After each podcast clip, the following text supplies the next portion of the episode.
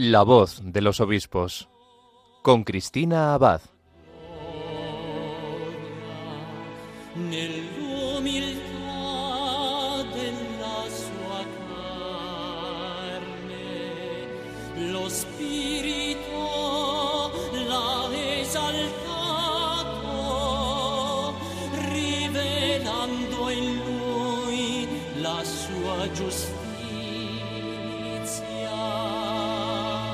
Muy buenas noches, querida familia de Radio María. Un cariñoso saludo de quien les habla, Cristina Abad. Bienvenidos a este nuevo programa de La Voz de los Obispos. Como cada 15 días nos reunimos aquí en la emisora de la Virgen para acercarnos un poco más a las vidas de nuestros obispos, conocer las experiencias de su ministerio, la obra que el Señor continúa haciendo en sus vidas, así como algunas de las noticias de sus diócesis y sus mensajes. Precisamente esta semana no han faltado novedades en nuestro episcopado español, ¿verdad? Y es que el Papa Francisco ha nombrado tres nuevos obispos para nuestra Iglesia española. Ha nombrado obispo de Sigüenza, Guadalajara, a Monseñor Julián Ruiz Martorell, hasta ahora obispo de Huesca y Jaca. Además, ha nombrado obispo de Santander a Monseñor Arturo Ross, que hasta ahora era obispo auxiliar de Valencia. Y junto a ellos, el Santo Padre ha nombrado obispo de Palencia al sacerdote Miquel Garciandía, que en la actualidad es vicario episcopal de Mendialde en la diócesis de Pamplona y Tudela. Bueno, pues a la espera de que ojalá nos puedan acompañar en alguno de nuestros programas y podamos conocer mejor a estos tres obispos, en nuestro programa de hoy podremos hacernos eco de cómo han acogido la noticia de su nombramiento y qué esperan de esta nueva misión que la Iglesia les ha encomendado vamos a tener también la oportunidad de que nuestros obispos nos introduzcan en este mes de noviembre que acabamos de comenzar, en el que junto con la celebración de todos los santos también oramos especialmente por nuestros difuntos. Además, en las diócesis de Cataluña, durante este mes se reza particularmente por las vocaciones al sacerdocio. Esto último nos lleva a otro tema que ocupará parte de nuestro programa de hoy, porque vamos a compartir parte de una carta pastoral bien interesante que el arzobispo de Toledo, Monseñor Francisco Cerro, ha escrito con motivo del año sacerdotal 2023-2024 que celebra esta archidiócesis, una carta que lleva por título Testigos de la Misericordia Divina. De todo ello hablaremos en este primer programa de noviembre, en el que, como siempre, vamos a pedir a nuestra Madre, la Virgen María, que nos acompañe. De su mano comenzamos la voz de los obispos.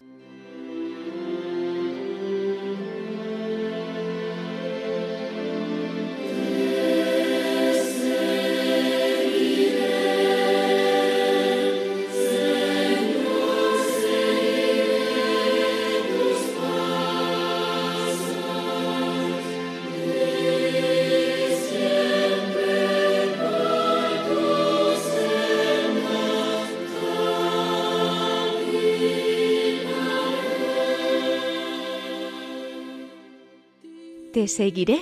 Este es el título de esta canción, pero también lo que nuestros obispos han dicho al Señor cuando les ha llamado a seguirles como apóstoles, confiriéndoles la plenitud del sacerdocio a imagen del buen pastor. Tres son los obispos que esta semana han renovado su sí a Dios a seguirle por un nuevo camino que quizá no habían imaginado, pero como adelantábamos al comienzo del programa, pues han dicho que sí, y esto fue el martes 31 de octubre, cuando se hicieron públicos los nombramientos de tres nuevos obispos españoles para las diócesis de Santander, Sigüenza, Guadalajara y Palencia.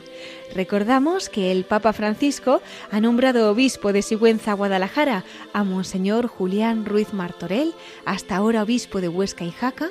También ha nombrado obispo de Santander a Monseñor Arturo Ross, hasta ahora obispo auxiliar de Valencia. Y junto a ellos, el Santo Padre ha nombrado obispo de Palencia al sacerdote Miquel García Andía, en la actualidad vicario episcopal de Mendialde en la diócesis de Pamplona y Tudela. Bueno, ¿y cómo han recibido la noticia de su nombramiento estos nuevos obispos? ¿O qué esperan de su nueva andadura como pastores al servicio de la Grey que la Iglesia les encomienda? Pues vamos a escuchar sus primeras palabras tras conocerse la noticia de su nombramiento y vamos a recordar brevemente parte de la trayectoria ministerial de cada uno de ellos. Por una parte, Monseñor Julián Ruiz Martorell sustituirá como obispo de Sigüenza, Guadalajara, a Monseñor Atilano Rodríguez, quien ha gobernado esta sede desde el año 2011 y que seguirá como administrador apostólico hasta la toma de posesión del nuevo obispo, que será el próximo 23 de diciembre. Tomen nota, 23 de diciembre.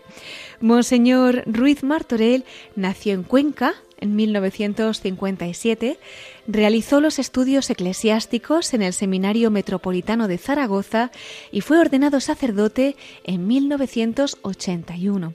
Durante sus años de estudio en Roma, obtuvo la licenciatura en Teología Dogmática por la Pontificia Universidad Gregoriana y la licenciatura en Sagrada Escritura por el Pontificio Instituto Bíblico. En diciembre del año 2010 fue nombrado obispo de Huesca y Jaca. Recibió la ordenación episcopal el 5 de marzo de ese mismo año. En la Conferencia Episcopal Española es miembro de la Comisión Episcopal para la Evangelización, Catequesis y Catecumenado. Bueno, pues vamos a escuchar ahora el mensaje que ha publicado don Julián Ruiz Martorell con motivo de su nombramiento como nuevo obispo de Sigüenza, Guadalajara. Al hacerse público mi nombramiento como obispo electo de Sigüenza, Guadalajara, quiero dirigir mi reconocimiento, valoración y gratitud a las dos diócesis, Huesca y Jaca, a las que he servido a lo largo de estos últimos 12 años y algunos meses. Valoración porque he conocido y reconocido personas entregadas, generosas, serviciales. Hay personas que se han dedicado al anuncio del Evangelio con tesón, con valentía, con parresía, con intrepidez. He conocido personas muy santas, muy entregadas, muy valiosas.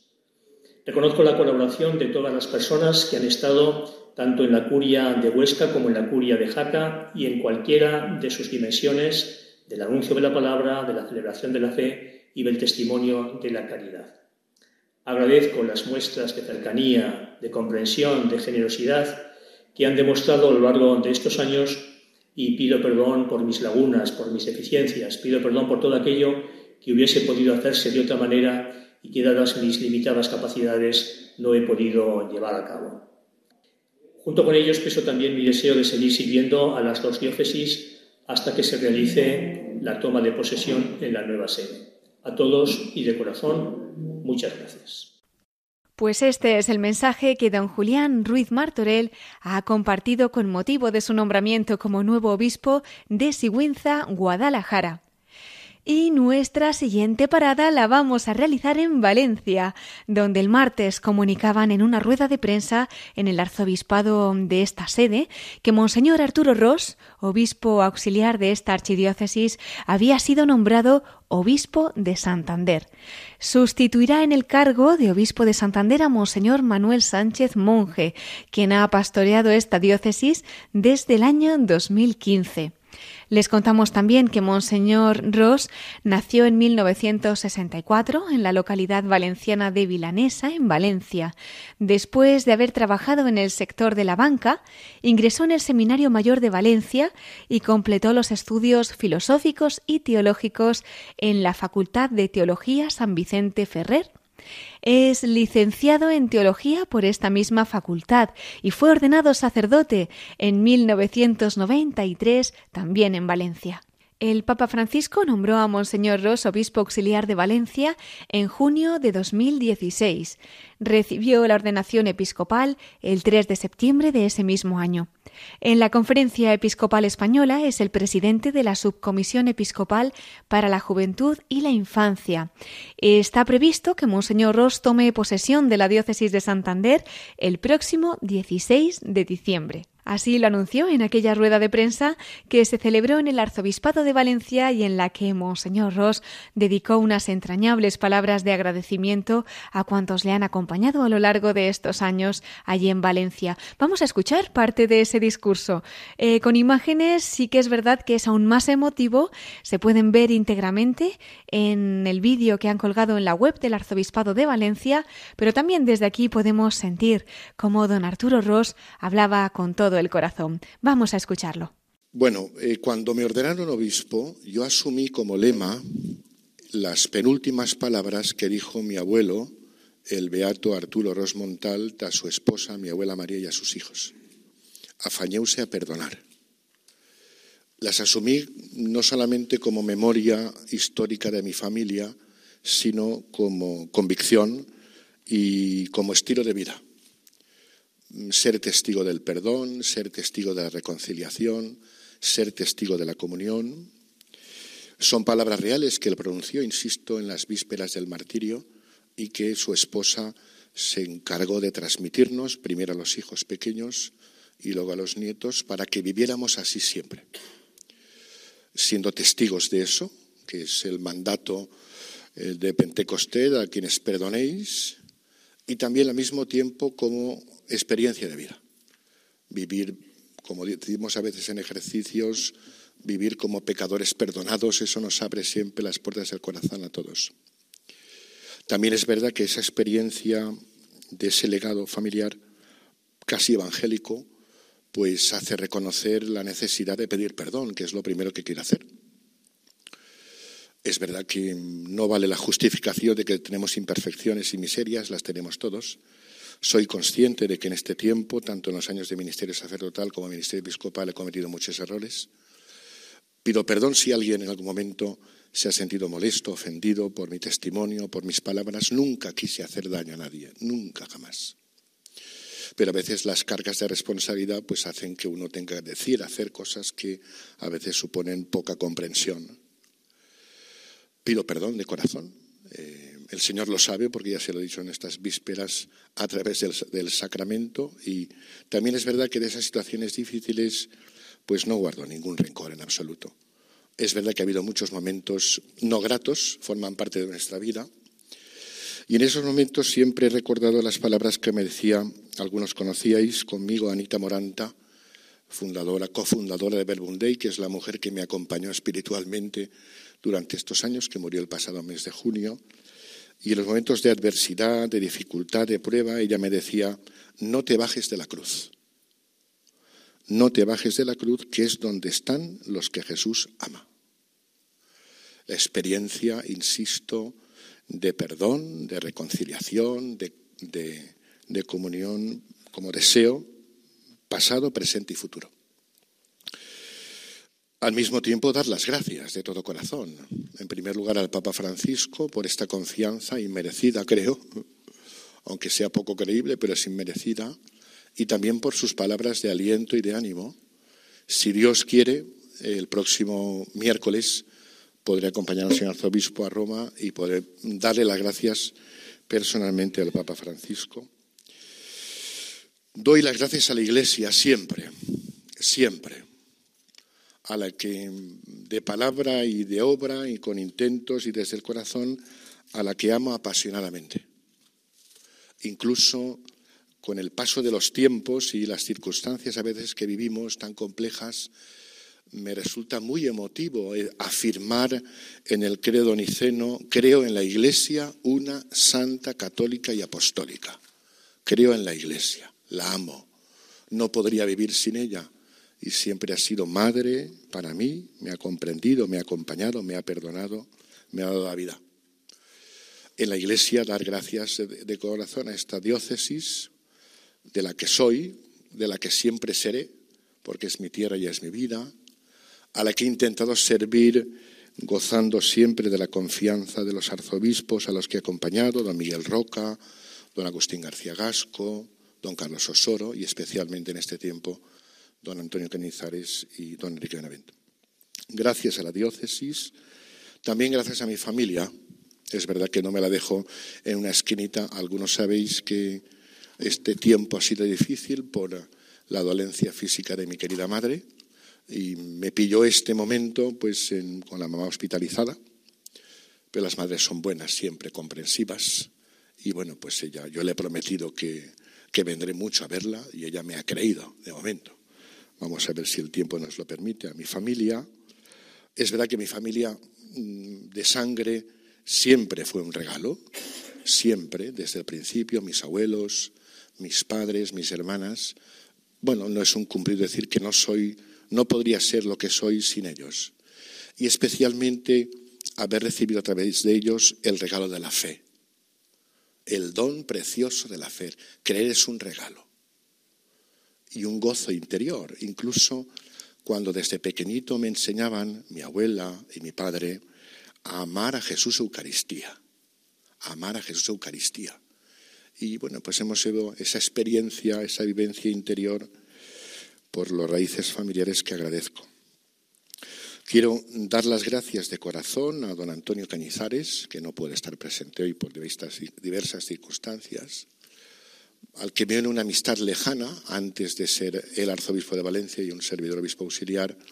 Cuando él estaba en Roma y un servidor estaba en Requena, teníamos encuentros furtivos en Sinarcas de vez en cuando.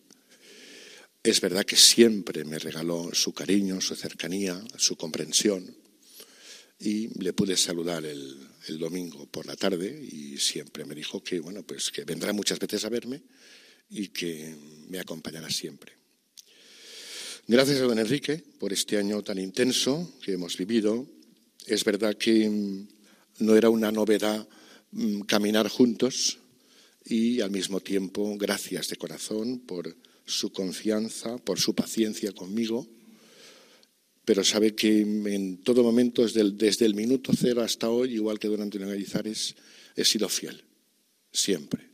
No me cuesta serlo, porque es asumir o integrar en el corazón y en el alma lo que uno está llamado a ser. Gracias de todo corazón, don Enrique.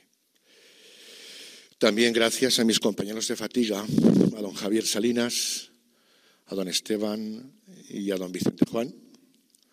Hemos pasado muchos momentos muy buenos, nos hemos divertido, nos hemos reído, también hemos llorado alguna vez. No han sido momentos fáciles muchas veces, pero gracias a Dios el vínculo fraterno más hondo todavía que el del ministerio episcopal, nos ha hecho caminar juntos y para mí estar con vosotros, con don Antonio y este año con don Enrique, ha sido una escuela de aprendizaje. Me decía un gran amigo mío que está presente, Guillermo, he aprendido cosas que tengo que hacer y cosas que no tengo que hacer. ¿Te acuerdas, Guillermo? Cosas que no tengo que hacer. Bueno, pues intentaré, intentaré hacerlo verdad en mi vida. Gracias a todos los sacerdotes, siempre cercanos, siempre atentos, siempre acogedores, siempre comprensivos, siempre pacientes, a los diáconos, a los seminaristas.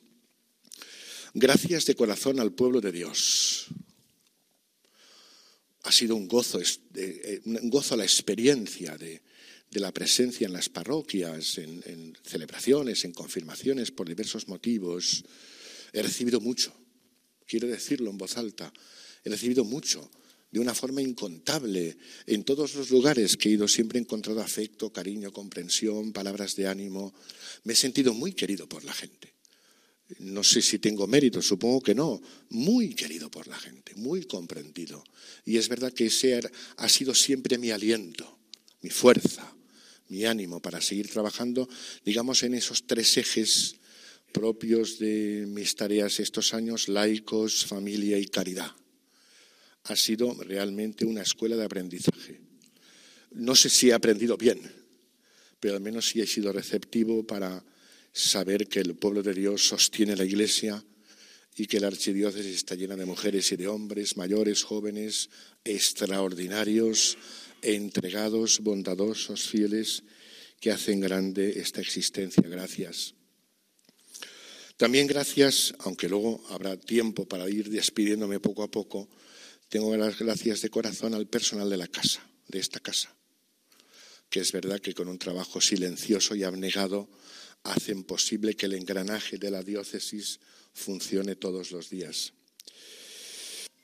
Sé que no es tiempo de balances, ni ahora ni después. El tiempo nos va situando a todos. si manifestara una gratitud inmensa en el corazón y en la memoria. Permanecemos y permanecemos unidos en la oración siempre. Me llevo y me llamaré siempre la caricia maternal de la Madre de Deu. Y también estoy en disposición de anunciaros que Dios mediante el próximo sábado 16 de diciembre de este año está prevista la toma de posesión canónica en la diócesis de Santander.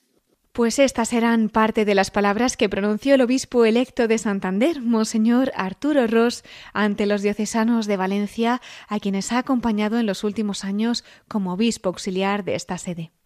Y desde allí nos vamos a dirigir a tierras navarras, donde también han acogido esta semana el nombramiento de uno de sus sacerdotes como obispo de la diócesis de Palencia. Se trata de don Miquel Garciandía. Sustituirá como obispo de Palencia a Monseñor Manuel Herrero, quien ha gobernado esta sede desde el año 2016. Monseñor Garciandía nació en 1964 en Echarri, Aranaz, en Navarra. Fue ordenado sacerdote en la diócesis de Pamplona y Tudela en 1995. Es licenciado en Filosofía y Letras por la Universidad de Navarra, en Teología Fundamental por la Pontificia Universidad Gregoriana de Roma y doctor en Teología por esta misma universidad. Su ministerio sacerdotal lo ha desarrollado en la diócesis de Pamplona y Tudela, donde actualmente desempeña los cargos de director de la Casa de Espiritualidad de Santa María de San Marce, capellán ministro también del santuario de San Miguel de Excelsis en el monte Aralar y vicario episcopal de Mendialde. Entre otros cargos también figura el de director del Instituto Superior de Ciencias Religiosas San Francisco Javier, donde también es profesor desde 1998. También es docente en el Centro Superior de Estudios Teológicos San Miguel Arcángel de Pamplona desde 1999. Monseñor García Andía hará su entrada en la diócesis de Palencia el próximo 20 de enero. Como contaron en la rueda de prensa que se celebró en el arzobispado de Pamplona el pasado martes, don Miquel García Andía recibió la noticia de su nombramiento apenas 15 días después del fallecimiento de su madre. Él mismo contó cómo le llegó esta noticia. Vamos a escucharlo. Bueno, sabéis que me pilló en un momento vital especial eh, en mi casa. Eh, justamente 15 días más tarde de la muerte de mi madre, el que fue el día 26, pues el día 10 estaba el 9 a la noche tranquilamente cenando en Zamarce y de repente pues me entraba un correo y simplemente vi, como tenía líos en parroquias como Aguinaga y tal, y, veo Auza y dije, vaya, otra parroquia. Y luego estaba allá y dije, no, no, no, no, Auza es un apellido de... Entonces ya vi que era del señor Nuncio. ¿eh? Entonces, pues al día siguiente ya hablamos y, me comunicó. Entonces, como se suele hacer, bueno, pues tiene usted un tiempo y yo le dije que, que me dejara rezarlo porque luego venía ya eh, la Virgen del Pilar, iba a estar en San Miguel todo el día y necesitaba unos días para, o sea, unas horas para estar a solas tranquilamente. Y bueno, rebuscando argumentos, había muchas razones para el no, pero ninguna era lo suficientemente de Dios o de Evangelio como para, para negarlo, ¿no?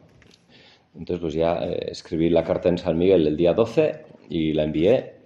Sí que tengo que decir que tenía mucha paz, ¿eh? porque veía que, que es un riesgo que tenemos los curas, que nos puede pasar. Y luego, así como ahora me ha dicho Miguel, bueno, pues menudo hueco, ¿eh? Utsunea, me dices. Y lo que les dije ayer, pues a, a, mi familia y a la noche a la comunidad de Zamarce y a los compañeros que estamos trabajando allí. Les dije que todo hueco es maravilloso porque es para rellenarlo, ¿no? Entonces, yo creo que a todos los que estáis aquí, de alguna manera, pues las cosas que podía estar haciendo yo, desarrollando yo, son ahora caminos que requieren que demos todos un, salto ¿no? y, un, paso al frente. Porque sí que yo creo que hemos intentado siempre trabajar en equipo y en una iglesia que ahora se habla de la sinodalidad. Nosotros ya decíamos esta palabra desde hace siete años. ¿no? Y, y yo estoy convencido de que para que sea un regalo y un regalo bueno, eso implica, como todo regalo, una tarea. Y yo también os emplazo y os pido, además de la oración, que cosas que se están moviendo en estos últimos años en la diócesis y en las que yo estaba metido, pues ahí cada uno verá en qué medida tiene que, implicarse. Y luego, pues bueno, el hecho de Palencia también para mí pues, eh, son las cosas de Dios. Yo de chaval con la milicia de Santa María iba de, de monitor de campamento a Belilla del Río Carrión. Rezábamos mucho a la Virgen del Brezo y entonces aquellas sierras las conozco bastante bien, de la zona de Guardo. Y luego también en el Camino de Santiago, en mi discernimiento para el seminario, fui con mi hermano Alfon en el 89 a la JMJ de, Santiago de Compostela. Y recién ordenado de cura también eh, fui solo a, Santiago. Y luego ya con jóvenes hemos ido ahí con Juan Carlos y con Pastoral Juvenil y Vocacional desde Roncesvalles para allá. Entonces, que fuera una diócesis del Camino de Santiago, también decía, bueno, pues, pues muy bien. Y luego, como sabéis que estamos últimamente empujando mucho con el tema de San Miguel y de la red de los caminos de Europa, y yo tenía como una de las tareas la conexión de Aralar entre Mont San Michel y Santiago de Compostela. Entonces, ah, pues, casualidad. Si Fromista y Carrión de los Condes están ahí, ¿no? Entonces, bueno. Luego sí que me gusta que es una diócesis que hablé yo con don Manuel el otro día y es una diócesis en la que el clero y toda la gente está muy empeñada en, en los planes de pastoral tienen uno a tres años que han empezado este curso, entonces ahora me toca rezar, eh, observar. Quisiera hablar con todos los curas visitándoles a cada uno, porque creo que ese es el, lo que vertebra a las comunidades parroquiales y a las comunidades cristianas. Hay muchísima vida religiosa, tienen la trapa, tienen muchos conventos, está el gran centro del Meni. Desde el punto de vista del arte, lo que a mí me, me gusta tanto, pues hay cuatro catedrales en una, eh, desde la visigótica hasta la actual, o sea, culturalmente tienen ahí proyectos muy interesantes. Luego también don Manuel me dijo que él vivía en la residencia sacerdotal, ¿eh? en la parte de arriba, eh, que es la casa de la iglesia a su vez, con lo cual para mí muy bien, porque yo he tenido la suerte en estos 29 años de cura de que siempre he vivido en comunidad, desde que estaba con Shotil y con Juan Bautista en Leiza, luego Colegio Español, Seminario, ahora en Zamarce. Entonces, pues bien, yo creo que, que es un sitio en el que el Espíritu me irá inspirando. Y, pero bueno, de momento ahora pediros que recéis y ya pues el día de San Sebastián, el 20 de enero, sería el inicio del ministerio con la ordenación. Pues hasta aquí las palabras de don Miquel Garciandía, obispo electo de Palencia, sede de la que tomará posesión el próximo 20 de enero, y les iremos informando de más detalles aquí en Radio María. Como no, además de felicitar a estos tres nuevos obispos, nos unimos en oración por todos ellos, por sus intenciones, y pedimos a la Virgen que les guíe y que les acompañe en esta nueva misión.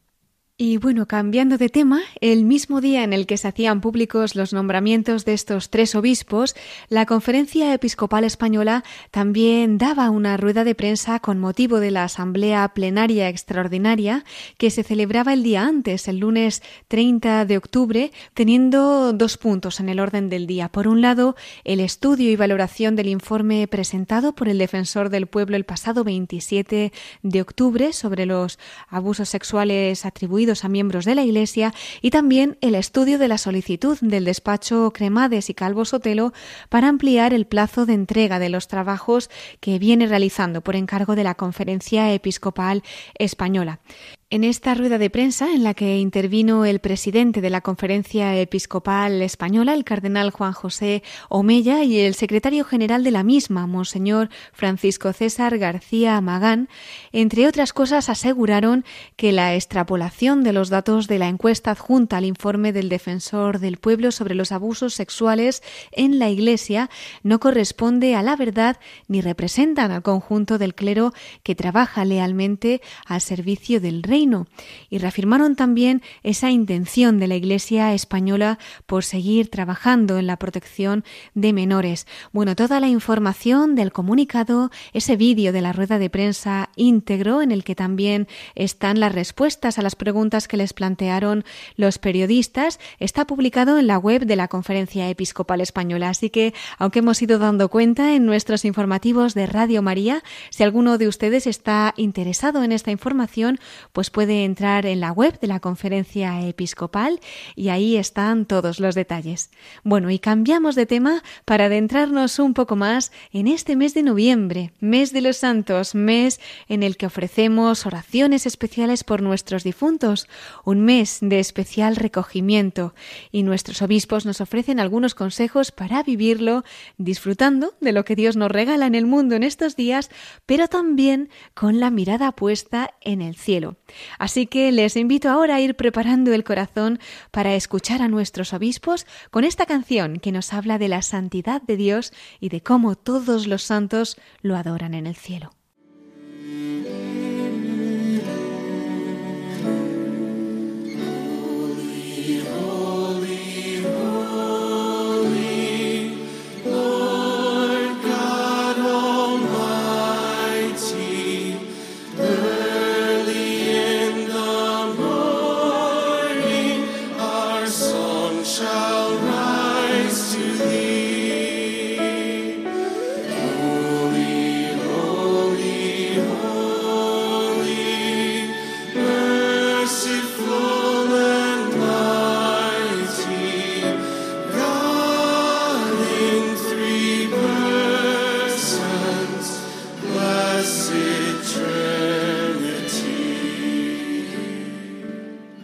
Pues con esta canción que nos introduce en el misterio de la santidad, vamos a dar paso a las voces de nuestros obispos que nos ayudan a adentrarnos en el mes de noviembre de la mejor manera. En concreto, vamos a escuchar el mensaje que nos ha dejado el arzobispo de Oviedo, Monseñor Jesús Sanz. Queridos hermanos y amigos, paz y bien.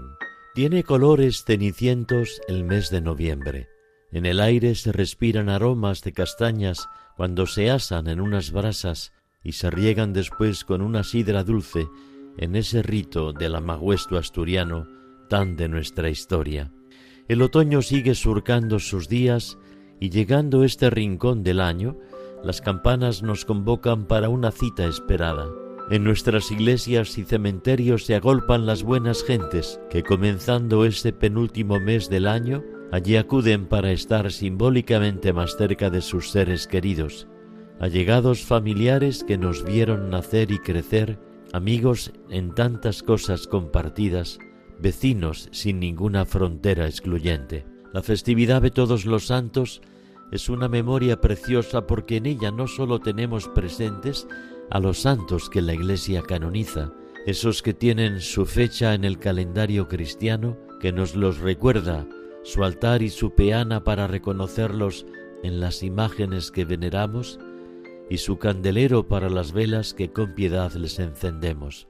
En esta festividad, sobre todo, tenemos presentes a los santos que sólo canoniza Dios, por así decir. Se trata de personas anónimas para nosotros, pero cuyos nombres y biografías bien conoce el Señor. Aparentemente no tuvieron una especial relevancia pero a Dios no se le escapó que vivieron las cosas más sencillas y cotidianas desde un espíritu cristiano. Son personas que han tenido de todo como todos, momentos gratos que dibujaron en sus rostros la más bella sonrisa, y momentos duros que provocaron tantas lágrimas cuando rompieron en llanto.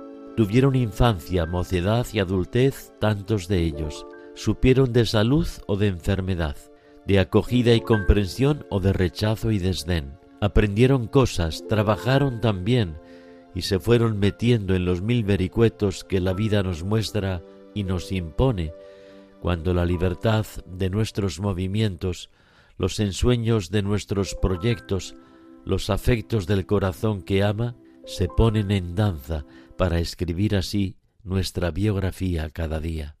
Pero estos otros santos que sólo canoniza Dios, valga la expresión, han vivido cada cosa de la vida desde una conciencia cristiana verdadera, tomando el Evangelio como la gran referencia, la gracia de Dios como su alimento y la compañía de la Iglesia como certeza que sostuvo sus andanzas. Ahí están tantos seres queridos, abuelos, padres, hermanos, amigos, vecinos, que son santos sin nosotros saberlo. Pero la Iglesia quiere que en este primer día de noviembre les hagamos fiesta también a ellos, respetando la discreción que el mismo Dios observa, pero cuya ayuda e intercesión será un regalo para todos nosotros. Por eso noviembre comienza con esta cita que se prolonga en la conmemoración de todos los fieles difuntos, Vamos a la iglesia o al campo santo para llevar unas flores con nuestra gratitud, para hacer un recuerdo vivo de tantas palabras y gestos que ellos nos enseñaron, para elevar una oración pidiendo por su eterno descanso. Es hermoso este requiebro que hacemos llegando estas entrañables fechas, porque así podemos agradecer, hacer memoria y rezar unas plegarias por quienes tanto recibimos y tanto les debemos. He podido acompañar a varios sacerdotes en estos días que debido a sus muchos templos y cementerios estaban desbordados. Una bella ocasión para acercarme a parroquias más diseminadas en nuestra preciosa geografía, saludar a tantos hermanos y hermanas y compartir con nuestros queridos curas realmente entregados a su ministerio como presbíteros o diáconos, acompañan al pueblo de Dios que la Iglesia les ha encomendado. Descansen en paz nuestros familiares, amigos y vecinos. Que Dios y la Santina les acojan en su casa del cielo y que no dejen de acompañarnos a los que seguimos peregrinando a la eternidad desde estos terrenos pagos. El Señor os bendiga y os guarde.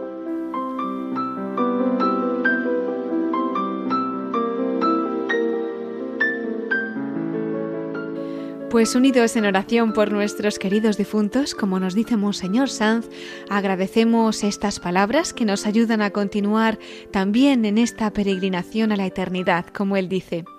Y de Asturias nos vamos a Cataluña porque durante este mes también tienen una intención especial de oración y es por las vocaciones sacerdotales.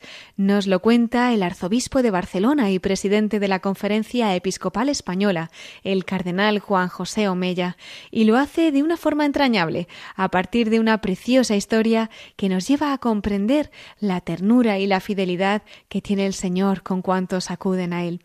Les invito ahora a escuchar esta bella historia que nos trae el cardenal Juan José Omella. El mes de noviembre que acabamos de iniciar es un mes que por sus características aumenta el frío y anochece más pronto, se presta al recogimiento y a la oración. Es un mes en que la Iglesia Universal nos anima a mirar con esperanza la muerte y la vida eterna y por ello nos invita a orar intensamente a Dios por nuestros difuntos, para que puedan gozar ya de la vida celestial. Además, el mes de noviembre es un mes en el que, desde las diócesis con sede en Cataluña, exhortamos a los fieles a orar y a ofrecer sacrificios por las vocaciones al sacerdocio. Por todo ello y agradeciendo de antemano vuestra participación, he creído oportuno compartir con vosotros una preciosa historia con el deseo de que sea un estímulo para vuestra vida de oración. La hija de José pidió al sacerdote que fuera a visitar a su padre para hacer una oración junto a él, ya que estaba muy enfermo. Cuando el sacerdote llegó a la habitación del enfermo, encontró a José en su cama con la cabeza apoyada sobre un par de almohadas. Había una silla junto a su cama. El sacerdote pensó que el hombre esperaba alguna visita. Supongo que me estaba esperando, le preguntó el sacerdote. No. ¿Quién es usted? le preguntó el hombre. Soy el sacerdote que su hija ha llamado para que orase con usted. Cuando he visto la silla vacía al lado de su cama, he supuesto que usted sabía que yo vendría. La silla. Acérquese, le voy a contar algo.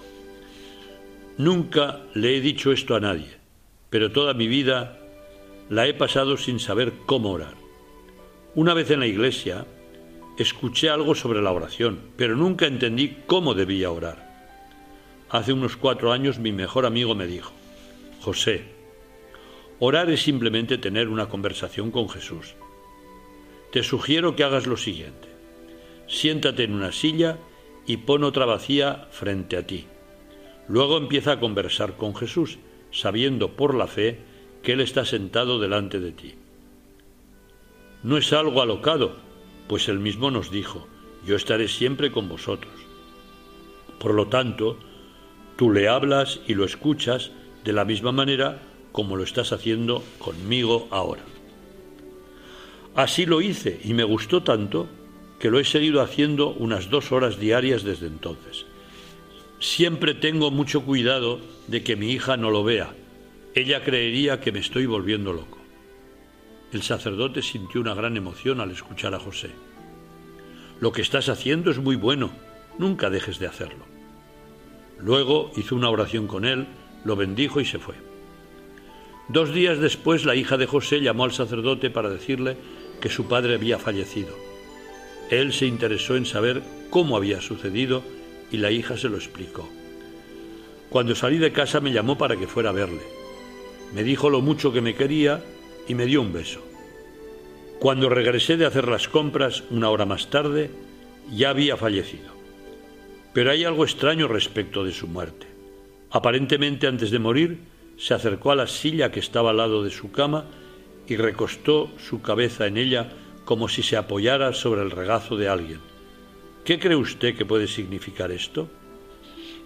El sacerdote se secó las lágrimas y con emoción le respondió, ¿cómo desearía que todos pudiésemos irnos de esta manera?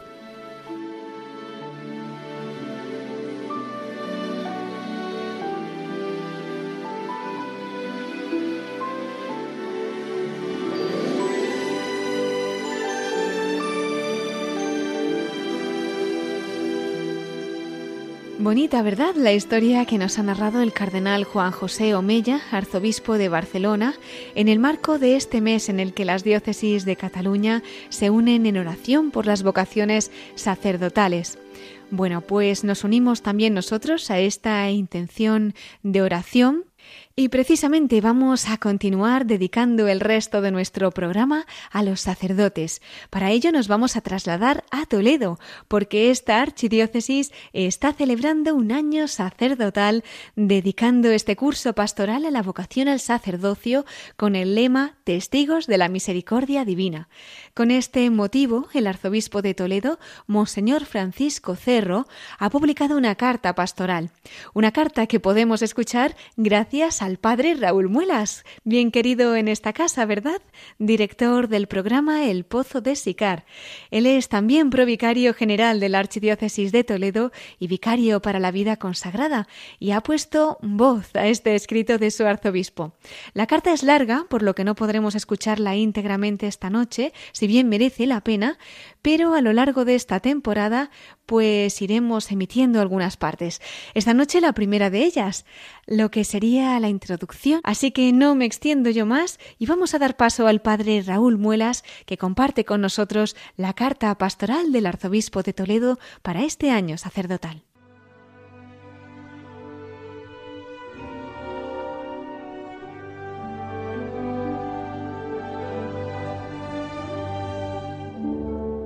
Introducción 1. Testigos de la misericordia divina. Así nos sentimos todos los que hemos experimentado en nuestras vidas el amor redentor de Dios capaz de perdonar, sanar y hacer nuevas todas las cosas. Del corazón de Jesucristo ha brotado para todos los hombres el agua y la sangre que nos purifica y renueva, que se nos da a través de los sacramentos en la redención ofrecida por el Señor a través de su Iglesia y con la colaboración necesaria de sus sacerdotes. Ellos son los amigos fuertes de Dios que se han convertido de redimidos por Cristo en redentores con Cristo, sus colaboradores para llevar adelante la obra de la redención del mundo.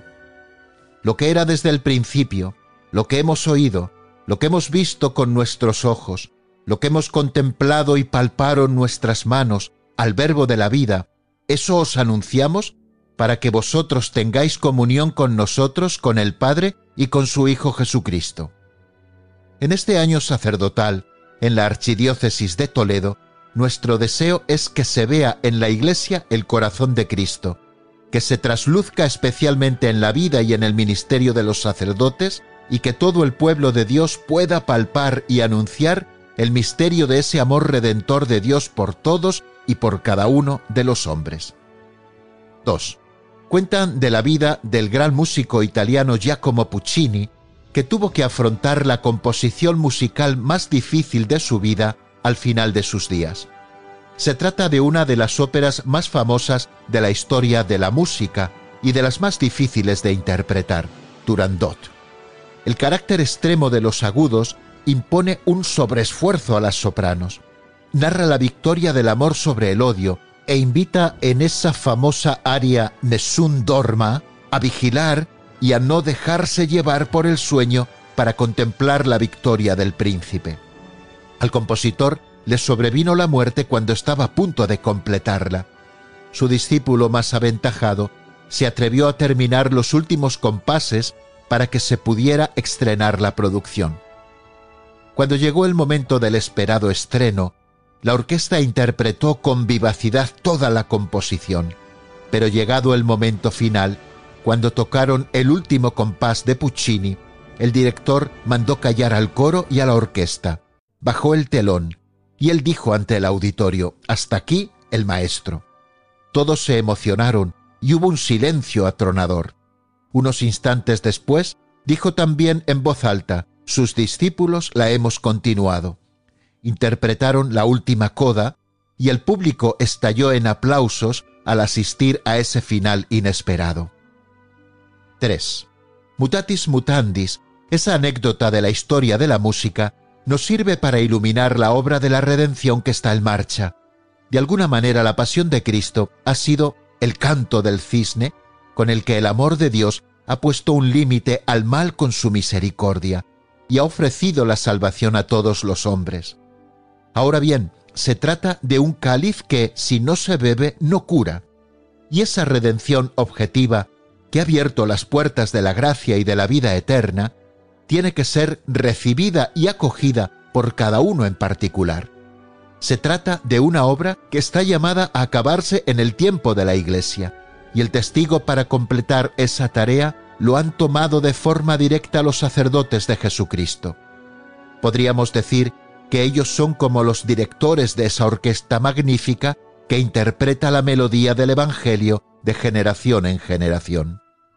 Responsables de buscar la unidad y la armonía, ofreciendo la cuerda musical más apta para sus cualidades, encargando de hacer sonar el instrumento más necesario en cada circunstancia a cada persona, en cada tiempo y lugar, para que con la mediación de todos los bautizados que también han recibido un sacerdocio bautismal, la voz de Cristo llegue a todos los hombres hasta el final de la historia. A diferencia de Puccini, Cristo sigue vivo en cuerpo y alma en el cielo y sigue conduciendo la historia a su término. Pero es verdad que la historia de la salvación ha pasado a otra fase en la que misteriosamente ha confiado a su iglesia y a libertad y responsabilidad de cada cual elegir el camino de la vida ganada o al de la muerte a que aboca nuestra condición. No deja de ser un misterio que vela y revela a la vez la misericordia de Dios el que haya depositado los tesoros de la redención en manos pecadoras como las nuestras.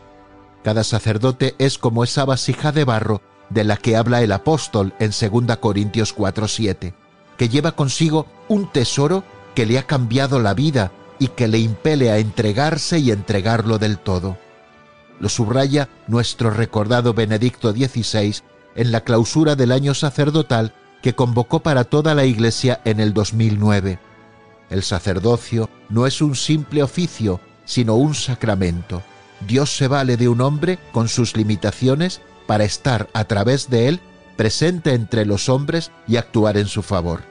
Esta audacia de Dios que se abandona en las manos de seres humanos, que, aun conociendo nuestras debilidades, considera a los hombres capaces de actuar y presentarse en su lugar, esta audacia de Dios es realmente la mayor grandeza que se oculta en la palabra sacerdocio. 4. Para expresar los rasgos de esa misión que Jesús confió a sus apóstoles, tendríamos que recorrer muchas páginas de la Escritura. Quizá las imágenes que utilizó con mayor abundancia están ligadas a dos de los oficios más comunes en su tiempo y que la tradición de la Iglesia ha glosado con abundancia. Jesucristo pidió a los suyos ser pastores y ser pescadores. Yo añadiría que, de forma particular en este tiempo, estamos llamados a ser pastores y pescadores con corazón. Y esas dos imágenes se funden en un pasaje del Evangelio que recoge el encuentro de Jesús resucitado con Pedro antes de ascender a los cielos para sanar las heridas del pecado de su negación y para volver a confiarle el cuidado de su rebaño tras haberle hecho testigo del milagro de la segunda pesca milagrosa en el lago de Tiberíades. quería ofrecer a todos la lectura y meditación de esta perícopa de Juan 21 como un icono bíblico que puede guiar como imagen todo este curso pastoral en el que rezamos para que nuestros sacerdotes se vuelvan a ilusionar con la llamada que han recibido.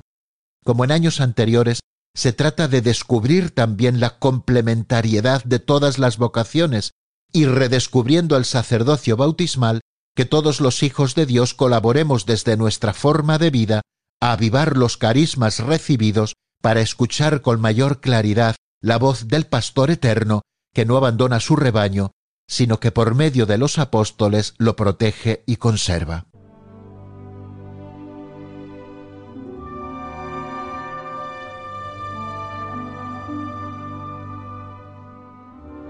Hasta aquí esta primera parte de esta carta pastoral del arzobispo de Toledo, Monseñor Francisco Cerro, para este año sacerdotal, que ha estado locutada por el padre Raúl Muelas, a quien agradecemos su colaboración. Y se nos va el tiempo, queridos oyentes, así que tenemos ya que poner fin a este programa en el que además de escuchar esta primera parte de la carta pastoral de Monseñor Cerro para el año sacerdotal en la Archidiócesis Toledana, hemos compartido los mensajes de los tres nuevos obispos que el Papa Francisco ha nombrado esta semana. Monseñor Julián Ruiz Martorell, obispo electo de Sigüenza, Guadalajara, Monseñor Arturo Ross, obispo electo de Santander y Monseñor Miquel García Andía, obispo electo de Palencia. Un programa en el que también, de la mano de nuestros obispos, nos hemos adentrado en el sentido de este mes de noviembre que nos lleva a orar especialmente por nuestros difuntos y a caminar hacia la santidad, como no, siempre de la mano de María. Y hoy brevemente, porque no tenemos más tiempo, pero sí terminando como hacemos siempre, desde el corazón de María, recordamos aquella oración del santo obispo Manuel González que repetía a la Virgen, Madre querida, que no nos cansemos. Pues así se lo pedimos también nosotros, que no nos cansemos y que de su mano podamos continuar en esta peregrinación al cielo, como nos han alentado nuestros obispos. Para concluir, les recuerdo que pueden encontrar este y todos nuestros programas en el podcast de Radio María. Los pueden pedir también llamando por teléfono al 91 822 8010 o a través de nuestra página web en radiomaria.es entrando en el apartado de pedidos de programas. Los pueden pedir también por correo electrónico escribiendo a pedidos de programas arroba radiomaria.es. Le recuerdo también nuestro correo electrónico para todos aquellos que nos quieran escribir. Lo pueden hacer a la voz de los obispos arroba radiomaria.es. Muchísimas gracias, queridos oyentes, por habernos acompañado esta noche y ahora los invito a seguir en la emisora de la Virgen con las noticias que les ofreceremos en el informativo de Radio María. Se despide Cristina Abad. Hasta dentro de 15 días, si Dios quiere, a la misma hora, a las 9 de la noche, las 8 en Canarias. Nos volvemos a encontrar en dos semanas. Hasta entonces y siempre con María en la voz de los obispos.